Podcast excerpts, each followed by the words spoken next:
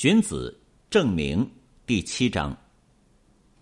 人民容易用道来统一，而不可与他们共同了解原因，所以圣明的君主用权势来统治他们，用大道来引导他们，用命令来告诫他们，用言论来开导他们，用刑法来禁止他们。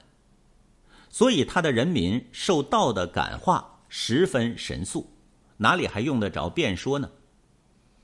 现在圣王死了，天下混乱，奸言四起，君子没有权势来统治他们，没有刑法来禁止他们，所以只好靠辩说了。实物弄不明白，然后命名；命名不明白，然后描绘形容；描绘形容不明白，然后解说；解说不明白，然后辩论。所以，描绘、命名、辩论、解说。是实际运用中的最好形式，是成就王业的开始。听到名称就能了解实物，这是名称的功用。累积连缀名称而形成文章，这是名称的配合。名称的功用配合都得当，这就叫做懂得名称。名称是用来约定、表示各种实物的。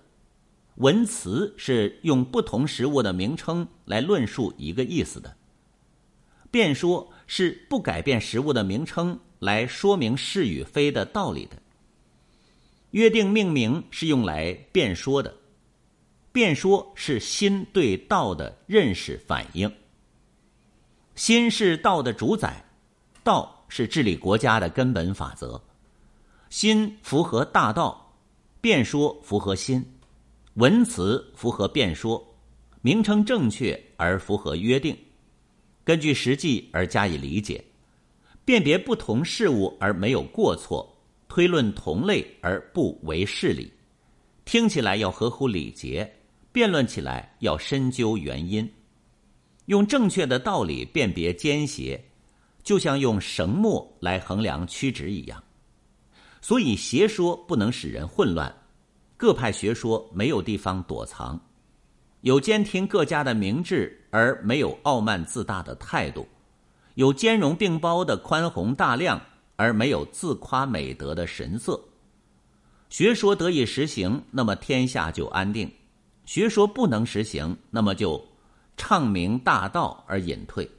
这是圣人的辩说。《诗经》中说：“态度谦恭，志气昂扬。”就像龟和章，名声好，声誉旺。和乐平易的君子啊，是天下人的好榜样。说的就是这种情况。